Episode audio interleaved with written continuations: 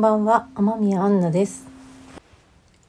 2024年1月3日水曜日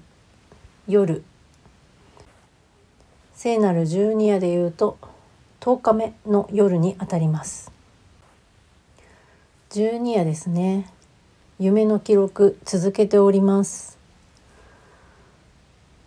最初の頃に比べてだいぶ覚えている内容が増えてきたかなと思うんですけど相変わらずメモに書いたりえー、っとボイスメモみたいなのにボイスメモ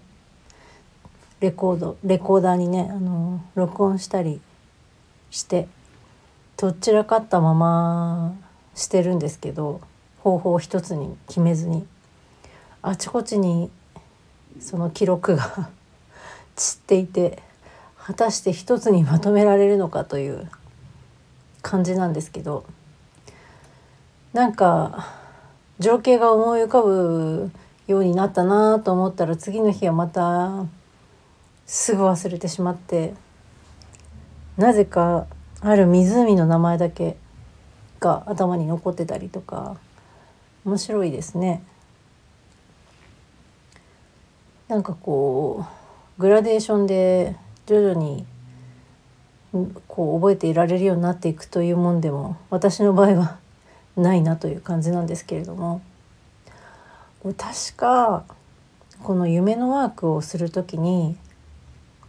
本当はその寝る前にやることがやるといいことがあってこう確かなちょっとあのざっくりうろ覚えなので、あの申し訳ないんですけどこうその日にあったことを夜だから寝る前から朝に向けて朝から夜のことをこう順番に思い出していくんじゃなくて遡っていく夜その寝る例えばまあお布団の中でやるとしたらその布団の中に入る前から朝に向かって思い出していくっていうその日の行動ですね。それをやってから寝るとその夢夢ってやっぱりそのその日の自分の体とか心とかともちろん連動してるからそういう私なんか本当そうなんですけどその日に例えば会った人が夢に出てきたりとか明日会う人が夢に出てきたりとかが容易にするんですけどそういうのをちょっとなくしてそれがそれがきっと悪いということでもないんですけどその、まあ、記憶の残像みたいなのが夢に出てきてしまうと、まあ、その純粋なメッセージを受け取るっていうことがしたい時にはちょっと邪魔になるっていうことなのかな。でより多分こう純粋なメッセージを受け取るのに多分こう記憶をクリーニングするみたいな意味合いなんじゃないかなと思ってるんですけど、まあ、そういうふうな説明はされてなかったけどでもまあその夜寝る,、まね、寝るまで寝る寝る瞬間から朝まで朝起きたところまでをこう逆に思い出していくっていうなんかちょっとなんとかっていう言い方があったんですごめんなさいそれも忘れてしまったんですが遡ってから寝寝るといいそうですよ。一回もできてないんでもうあと今日と10夜でしょ？あと3回だから、あのー、できるだけそれもやってみたいなって。こうやって話してもすぐね私忘れちゃうんですけど少なくとも1回2回ぐらいはやってみたいなと思います。はい。相変わらずねニュースがなかなかハードなねハードなニュースというかうんやっぱりこう大きなね地震とか飛行機の火災とかって大きな出来事だからこう繰り返しね、あの続報続報みたいな感じでニュースが多分続いてると思うんですけどね。私は今日はあんまり見ないようにしておりましたがね。やっぱりネットのテレビのニュースはまあほとんど見ないんですけど、まあ、こういうなんか災害があった時だけちょっと見て、まあ、あとはネットのニュースはねもうチラチラ見てしまうんですけどぱりこうなかなかこうニュースにこう気持ちが持っていかれるとこう苦しいものがあるなという感じがしております。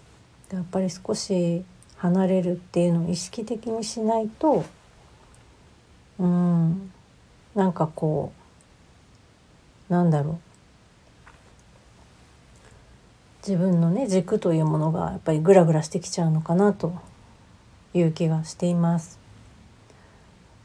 私を去年から本当前回リトリート諏訪でリトリートしてるんですけれどもそれを行ったのが12月2日3日まあちょうど1ヶ月かそうでそれが終わってからまたね足のワークみたいなのをやっていて足のワークっていうのはこう足をもっと足元をしっかりしたいっていう私のもう長年の、あのー、課題みたいなのがあって。私あの小さい頃えっ、と事故にあって交通事故にあって左のこの太もものところに大きいあの手術の跡があるんですけど多分それの影響が大きくて左足がちょっと長いのかな？で右がちょっと短いというかまあどっちが長くてどっちが短いって言っていいか分かんないんですけどとにかくちょっと差があるんですね。それで歩くとこに時にちょっとこう歪歪んでるというか体のその足の長さの違いが体のねじりみたいなのを読んで歪みみたいなのもあったりするんですけどまあね多かれ少なかれあの人はみんなこう左右対称ではないですからねなかなか。だからそんなにあのそのこと自体をどうどうこうっていうこうわけじゃないんですけどまあでもなかなかその腰の痛みとかやっぱりこう慢性的なものにつながりやすくはあるのでやっこう足も少しこ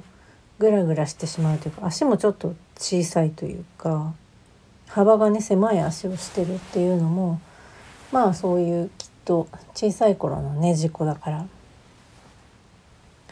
成長していくのに多少なりやっぱりこう影響が大きいというかねあの古い傷ってなかなかあの古い傷とか古い病古い病気？あの小さい頃から持ってる病気とかってなかなかこうね改善していくのに時間がかかったり、まあ、あるいは一生付き合ってくるものだとも私も思っているんですけどでもまあできることもあるかなっていうことで足のそのワーク何度もトライして何ヶ月か続くんですけど、うん、なんとなくフェードアウトしてっていうのが続いてるんですね。そして懲りずにまた始めたというわけなんです。この具体的にはどういうことをしてるかというとまあ足の指をしっかり使えた方がいいよねっていうもう本当に基本の基本であると思うんですけど靴下をまあ脱ぎますでしょそしてまあ片片足ずつやるんですけど親指を1本上げるんですよ。何回かね20回とか30回とか1本だけね。で人差し他の4本の指はつけたまま。上がんない場合はその4本の指をちょっと手でね押さえたりとかしてもいいんです。そうすると意識がいきやすいので親指をこう上げると。で私これやってて気づいたんですけど親指を上げるでつい親指にこうアテンションがいってしまうんですけど実は他の4本の指でしっかり地面を捉えてるっていうのが大事なんじゃないかなと思ったわけなんですよ。これやってみてね1ヶ月に。1ヶ月経ってないかな3週間ぐらいかな。そうで親指1本ずつ上げたら次は4本の指上げるわけですよ。でこの4本の指も親指がこうしっかり1本でこの床をね捉えられてるとめっちゃ上がりやすくなると。それ次は今度は5本の指いっぺんに上げますね。やっぱ親指と人親指はまあまあ開くとしても薬指と人差し指とかねこっちの方が意識がね届きにくいんでねこの薬指と人差し指もしっかり独立してで5本の指がパーって開くといいなっていう感じでですね。で5本の指を上げる。そしたら今度はかかとをこうグッと上げると足の指の付け根はつけといてそれ以外の部分をこうグッとグッとこう上げると。まあ、もしたこれはまあ座ってえっ、ー、と体育座りみたいな感じ片方のやる方の足を体育座りみたいに三角に曲げてでやらない方の足はまああぐらみたいに座るかお尻の下にして正座みたいな正座？あぐらまああぐらみたいにこう足を折ってでその座るか折った足に乗っかってこう座るかみたいなかあの姿勢でやるんですけどちょっと難しいな説明が。そうで最後はと背伸びみたいな感じで足の指につけてうんとかかとをこうグッと上げるというねこれはまあ両足やるんです。なかなかねあの効きますね。終わったら立って今度は15度ぐらい足をこう開いてあのかかとつけてつま先の方を15度ぐらい開けてで、えーと、かかとをつけたままこう何？背伸び。つま先立ちっていうのか。つま先立ちを何十回かして終わりみたいな感じ。まああのその時の気分とか時間の感じとかで他の体操もやったりしてるんですけど、まあ、その指の運動のだけはマストでちょっと、まあ、3ヶ月ぐらいやっぱねこう続けるとなったら3ヶ月ぐらいは続けないとわからないのでその体操、まあ、体操ストレッチみたいなことなのかな。それが本当に効いてるかどうかってねやっぱりわからないので変化が出づらいっていうのかな。そうなのでやりたいなと思ってるんですけど12日にそうね3月3月頭とかぐらいまで。でもねもうすでにあの効果はやっぱり感じてますね。指であとはあれですね、えっと、足の指じゃんけんもいいですよね。ギュッギュッと握ってグー。で親指と人差し指のところグッて開いてチョキ。で全部開いてパーですね。うん。これやっぱりこの足の指の先って意識が行きづらいなっていうのをすごいあのややってみてつくようになると逆に感じるっていうか普段はねあんまり意識してない部分ですよね。そしてその裸足になって私なんかの冷え取り健康法というのをしていて靴下をね4枚と書いてるのでこうそれを脱いでしっかりこう自分の指でこの床を捉えるっていうのはねそれを意識的にやるっていうのがすごくねいいなと思っています。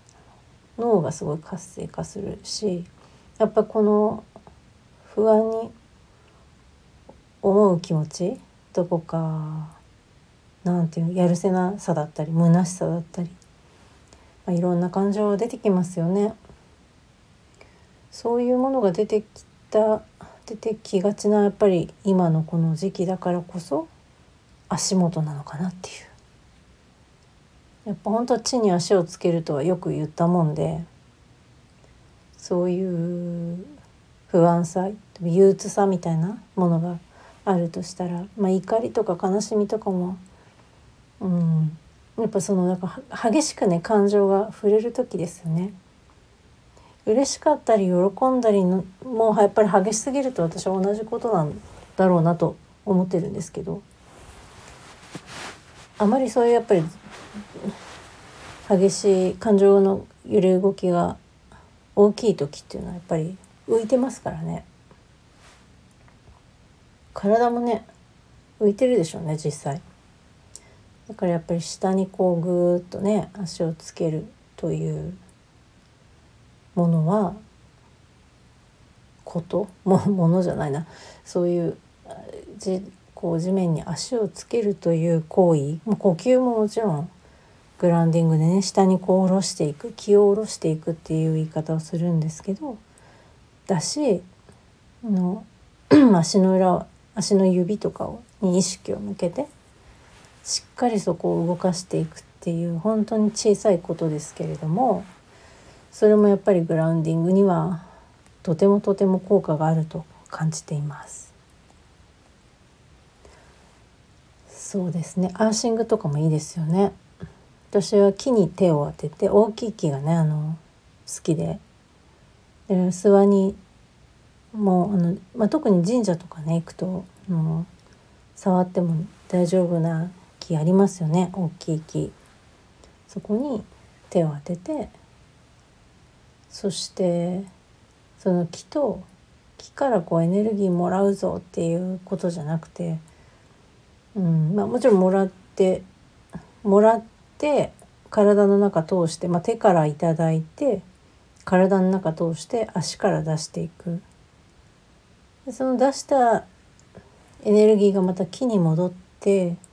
でそうやって木の中を通ってまた新しい素晴らしいエネルギーになってまた手から入ってきてっていう。その巡りを意識することがいいんですね。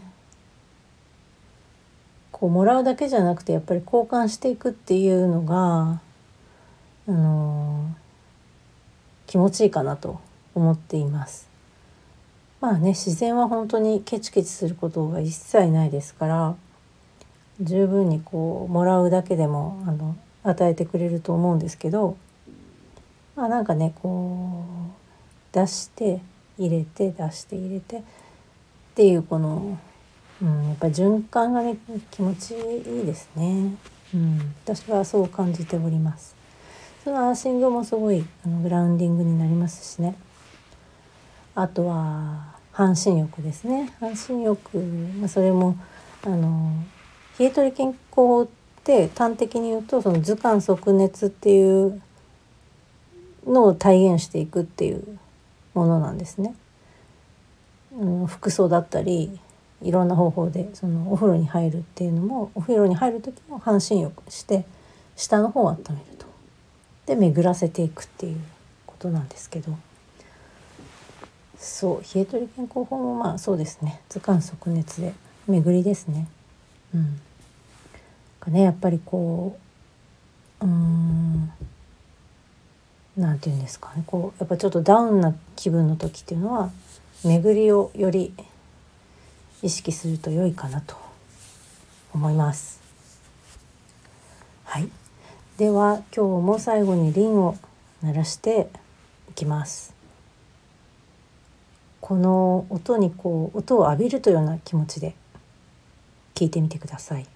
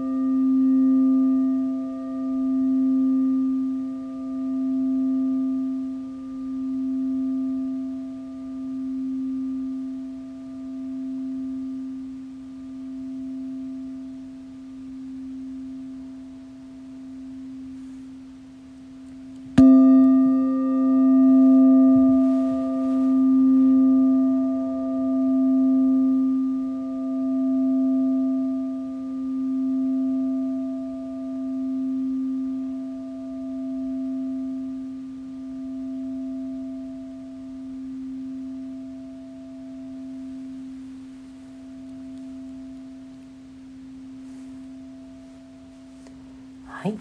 OK です今ね何も言わないでリン鳴らしてしまいましたけれどもリンと一緒にね呼吸を自然な呼吸を意識するっていうことをやってみていただけたらなと思います本当に簡単なことなんですけどそれだけでもね整うんですよ。ぜひねその体験をしてみてくださ。い。では今日はこれで終わりにします。ありがとうございました。